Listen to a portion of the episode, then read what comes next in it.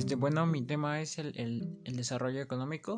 Eh, por desarrollo económico entendemos que se refiere a la capacidad que tiene un país de generar riqueza, eh, este con el fin de, de, verse reflejado en la calidad de vida de, de sus habitantes. Pues eh, este trata de conseguir un crecimiento el cual sea equilibrado y de cierto modo equitativo de la producción, el comercio y los servicios que se corresponda con el nivel de crecimiento de la población.